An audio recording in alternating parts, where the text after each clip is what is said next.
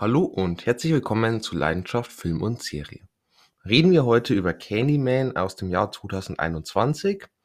Damals, als der Trailer rauskam, habe ich mir fest vorgenommen, den Film im Kino zu sehen, da ich den Trailer mega fand. Ähm, habe ich am Ende irgendwie dann trotzdem nicht im Kino gesehen. Ich weiß nicht genau, warum ich den verpasst habe, aber irgendwie, keine Ahnung, ging irgendwas schief. Ähm, gut, jetzt habe ich ihn dann auf Blu-ray mir gekauft und endlich angeguckt und was ich davon halte, erfahrt ihr jetzt in dieser Review. Candyman ist ein Horror-Thriller mit einer Laufzeit von 91 Minuten und einer FSK ab 16. Regie geführt hat Nia da Costa, von dem kenne ich tatsächlich keinen anderen Film. Kommen wir zum Cast. Dort haben wir zum einen einen Yaya Abdul Mateen II. Den kennt man eher so ein bisschen als so kleinere Rollen, wie zum Beispiel im Horrorfilm Wir von Jordan Peele. Nebenbei, Jordan Peele ist bei Candyman als Produzent mit dabei. Dann kennen wir ihn außerdem aus Aquaman, als Black Manta, den wir ja im zweiten Teil dann wahrscheinlich als Hauptantagonist bekommen werden. Aquaman zweiter Teil, glaube ich, läuft im Dezember diesen Jahres noch an. Ähm, dann war er auch noch dabei in einer Folge von Black Mirror. Ähm, eine ganz interessante Serie, ein paar richtig, richtig starke Episoden mit dabei.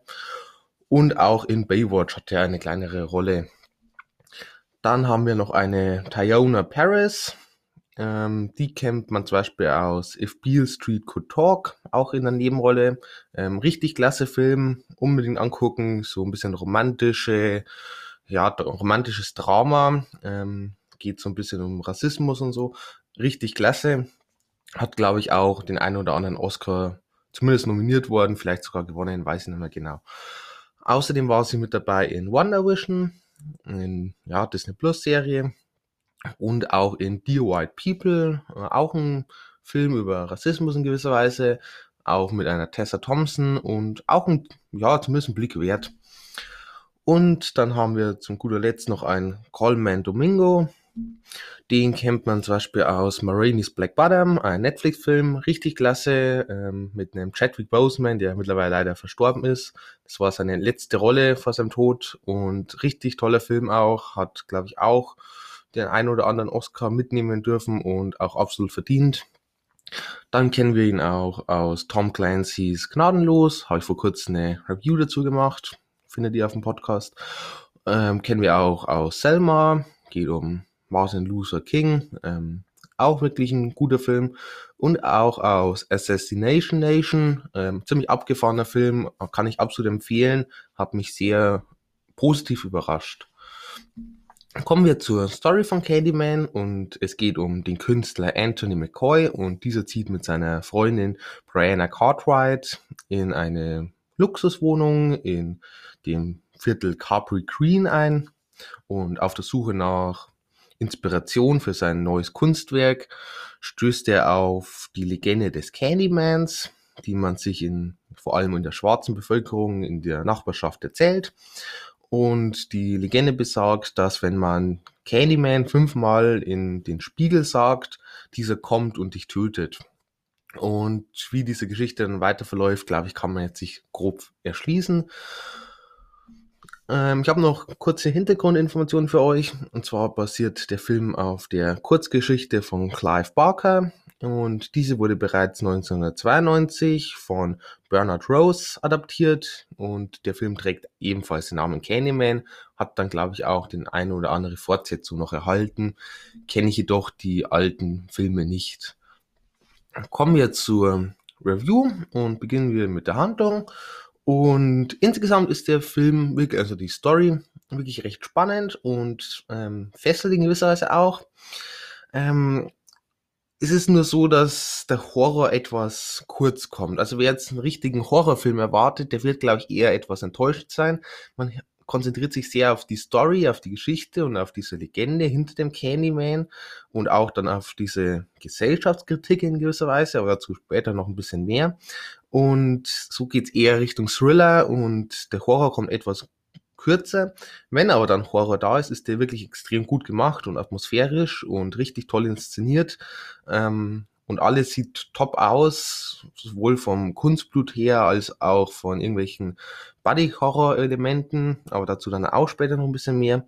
Ähm, somit haben wir immer wieder, ich glaube, wir haben vielleicht so sechs, sieben so richtige Horrorelemente und sonst ist es eher etwas ein ruhigerer Film, der sich wirklich auf diese ja, Origin vom Candyman eher konzentriert. Ähm, allgemein zur Origin von Candyman, da haben wir immer wieder mal so Szenen mit drin, wo dann mit so, ja, so Handpuppen ist es jetzt nicht, das sind so ausgeschnittene Figuren und die dann mit Hände bewegt werden, wie auch immer das jetzt heißt. Ähm, auf jeden Fall ähm, tut man somit dann diese Origin vom Candyman darstellen und es sieht richtig toll aus. Ähm, super Idee und funktioniert top. Ähm, wir haben dann auch noch einige Twists am Ende. Ähm, somit wird es dann ein bisschen komplizierter, würde ich sagen. Und ich bin mir nicht sicher, ob dann alles noch so richtig Sinn macht. Ähm, ich habe den Film jetzt erst einmal gesehen und habe dann so nach diesem Twist so grob überlegt, hat es jetzt wirklich Sinn ergeben und ergibt dann das, was zuvor passiert ist, überhaupt noch Sinn, beziehungsweise ergibt der Twist überhaupt den Sinn. Äh, bei, ich bin mir nicht ganz so sicher bei allen Sachen, aber insgesamt ist es schon recht ja, schlüssiger Film, nur halt so ein paar Twists, weiß ich nicht, ob die so ja, notwendig gewesen wären, sagen wir es einfach mal so. Und auch der Abspann ist dann noch super. Ich habe selten so einen guten Abspann gesehen. Während die Endcredits gelaufen sind, haben wir auf der anderen Seite ähm, wieder so mit diesen ausgeschnittenen Figuren, die ich will jetzt nicht zu viel spoilern, deswegen sage ich jetzt einfach gar nichts dazu. Auf jeden Fall ist das richtig klasse gemacht. Kommen wir zu Carsten Charaktere. Und dort haben wir zum einen einen Yaya Abdul Mateen II. als Anthony McCoy, als Künstler, der eben mit seiner Freundin zusammen wohnt und der aktuell, also der hatte früher schon einige ja, sehr beliebte, sehr erfolgreiche Kunstwerke. Aktuell fehlt ihm ein bisschen die Inspiration und er wird ein bisschen gedrängt, dass er jetzt wieder anfängt zu zeichnen und somit stößt er dann eben auf diese Geschichte vom Candyman und ab da merkt man, ähm, dass ja, es beginnt so eine ziemlich intensive Entwicklung vom Charakter und also beziehungsweise er verfällt immer mehr. Ähm, ich will wieder nicht zu viel verraten, aber das macht man ziemlich gut, wie man so diesen Verfall darstellt. Ähm, der Charakter selbst funktioniert als Hauptcharakter, ist jetzt aber auch nicht überragend, liegt, glaube ich, aber auch daran, dass das meiner Meinung nach eher mittelmäßig gespielt ist. Da, glaube ich, hätte man noch ein bisschen mehr rausholen können. Eine Tyona Paris als Brianna Cartwright als Freundin. Ähm, Sie ist, glaube ich, so Kunstausstellerin oder irgendwas so in die Richtung.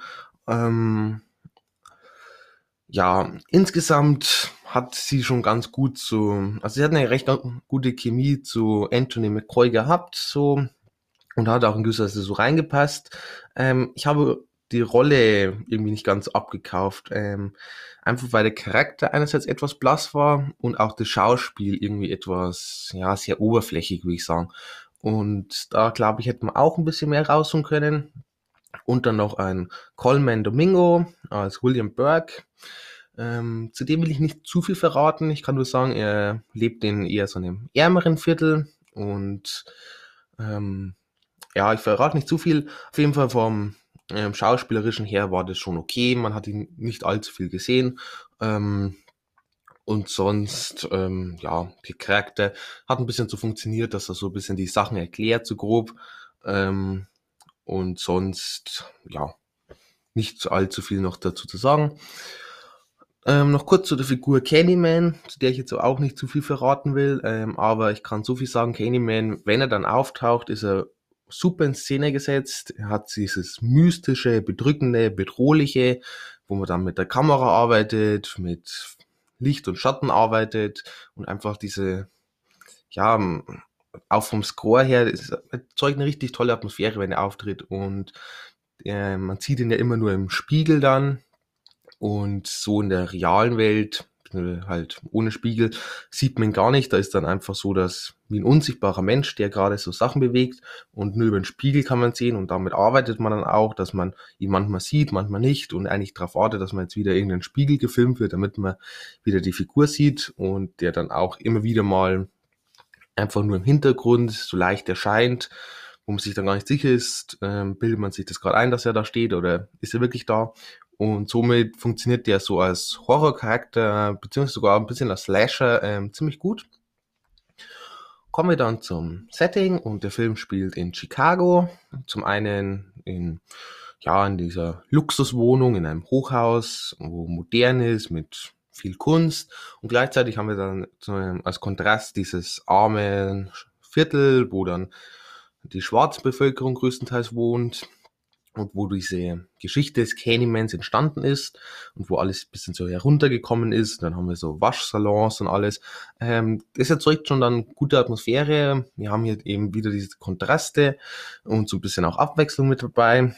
Und vor allem dann die Arbeit mit Spiegeln, die dann überall verteilt sind und ähm, dass man ja dann am besten also als Zuschauer möchte man liebsten immer die Spiegel sehen. Die Hauptcharaktere versuchen eher die Spiegel zu meiden, ähm, damit nicht noch andere Leute in Gefahr kommen. Ähm, das ist richtig klasse gemacht vom Setting her dann einfach, weil diese Spiegel so eine sehr zentrale Bedeutung bekommen und allgemein auch das Setting, das sieht insgesamt alles top aus, sowohl dieses moderne Hochhaus als auch das heruntergekommene Viertel, ähm, wirklich top. Allgemein die Optik, ähm, sowohl ist der Film sehr blutig, ähm, man zeigt nicht unbedingt immer die brutalsten Szenen, teilweise hört man sie auch nur oder sieht dann nur so ein bisschen so die Blutspritzer. Ähm, Finde ich nicht schlecht, dass man sich hier entscheidet, nicht unbedingt so gewaltverherrlichend zu sein und diese nicht den Mittelpunkt zu stellen, sondern nur als ja, Mittel zum Zweck mehr oder weniger. Ähm, manchmal hält man aber auch drauf, was ich auch wieder nicht schlecht finde, so in gewissen Szenen. Ähm, da wird es auch mal heftiger, blutiger, brutaler. Ähm, also FSK 16 würde ich sagen, ähm, gerechtfertigt. Und sonst arbeitet man viel auch mit Kontrasten. Und für einen Horrorfilm ist der Film recht hell. Statt viel Dunkelheit haben wir eher sogar noch grelle Lichter. Ähm, passt aber in gewisser Weise dann zu diesem ja, modernen auch, was mit drin ist und zu diesem künstlerischen. Allgemein ist der Film sehr ästhetisch, äh, sehr künstlerisch. Ähm, aber dazu dann bei der Kamera auch noch ein bisschen mehr dazu. Und insgesamt ähm, hat mir es vom optischen her recht gut gefallen. Und auch die Effekte sind absolut top, ähm, sieht alles sehr hochwertig aus, sowohl die praktischen Effekte als auch die visuellen Effekte sind wirklich top. Ähm, ja, für den Horrorfilm vom allerobersten Level. Kommen wir zur Kamera und die Kamera finde ich überragend. Ähm, die wurde wirklich richtig klasse gemacht. Man fängt richtig tolle Bilder ein, richtig ästhetische Bilder.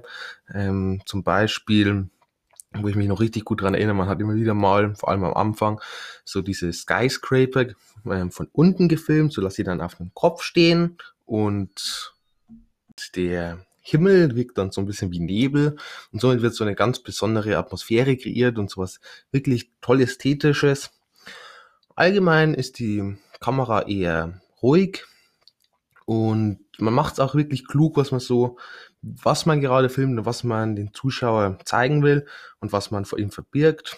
Ähm, somit, wenn die, vor allem so in diesen Horrorsegmenten funktioniert das dann richtig toll, da man sich immer gefragt, was befindet sich hinter dieser nächsten Ecke und vor allem auch ähm, eben, wo ist der nächste Spiegel, so dass ich wirklich sehe, was gerade passiert. Ähm, wie man eben mit diesem Spiel spielt, ähm, ist richtig toll. Und sonst allgemein haben wir auch viele wirklich tolle Bilder. Ähm, egal, ob man von dem Treppenhaus nach unten filmt oder einfach so, ähm, ja, wenn er in der Straße steht, in dieser heruntergekommenen Viertel und man dann auf ihn zufährt. Ähm, richtig klasse und auch so Kamerafahrten haben wir mit eingebaut ähm, in so, da war so eine enge ja, Gang oder so, wo man dann so rumfährt. Ähm, das war wirklich richtig fein gemacht und hat so einen künstlerischen Aspekt mit dabei. Kommen wir noch zum Ton und die Soundeffekte sind wirklich klasse. Ähm, oft können wir gar nicht so sehen, was gerade passiert. Das wird uns eher vorgehalten, aber dafür hören wir, was passiert und es funktioniert super.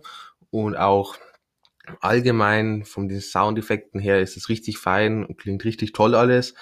Und auch der Score ist tendenziell wirklich gut. Ähm, teilweise war er mir etwas zu extrem, ähm, macht aber trotzdem Atmosphäre. Also lieber ein bisschen zu extremen Score als gar keinen. Von dem her hat es gepasst.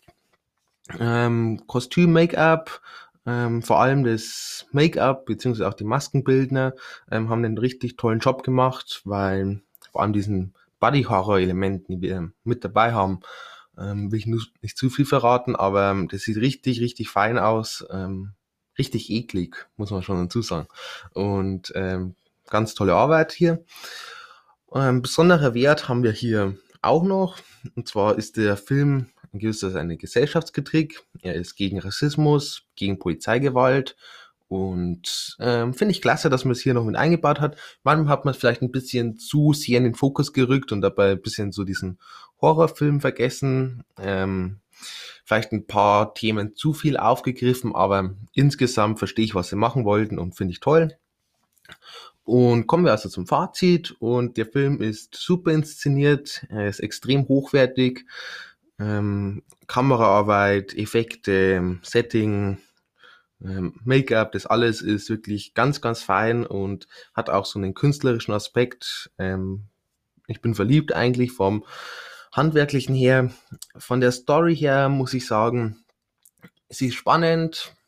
Sie hat die Horror-Elemente, die dann auch funktionieren, aber er wankt ein bisschen. Er, ja, er versucht sehr viel Gesellschaftskritik mit reinzubringen und das tut in dem Film ein bisschen ausbremsen. Ähm, und ein paar Twists konnte ich nicht ganz so nachvollziehen. Vielleicht nach dem zweiten oder dritten Mal gucken wird sich das noch ändern, aber ja, die Story, ich würde sagen, sie ist sehenswert, aber jetzt nicht überragend. Und die größte Schwäche, würde ich tatsächlich sagen, liegt beim Schauspiel und in gewisser Weise auch dann bei den Charakteren. Ähm, die sind gut genug für den Film, aber sie sind jetzt nie, kein Highlight und ähm, da hat man viel Potenzial allgemein liegen lassen. Allgemein würde ich sowieso sagen, ähm, man hätte noch recht viel Potenzial übrig gehabt mit dieser ganzen Legende des Candymans.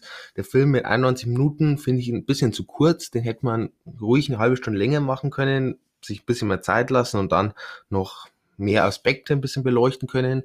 Und manche, ja, Storylines wurden sehr schnell abgearbeitet. Ähm, hätte man sich allgemein ein bisschen mehr Zeit lassen können, da wäre meiner Meinung nach viel Potenzial noch drin gewesen. Aber insgesamt auf jeden Fall ein gelungener Film, eher Thriller als Horrorfilm und der vor allem vom Handwerklichen her wirklich richtig, richtig toll ist.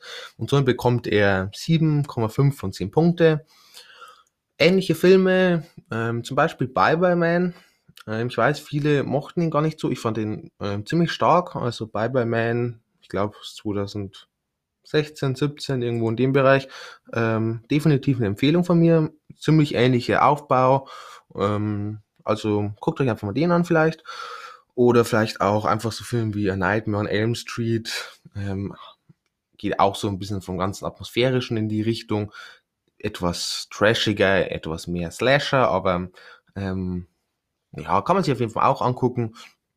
Und sonst, ja, es gibt genug Horrorfilme, guckt einfach ein bisschen rum. Ähm, und dann bedanke ich mich fürs Zuhören. Ich hoffe, ihr habt noch einen schönen Tag und bis zum nächsten Mal.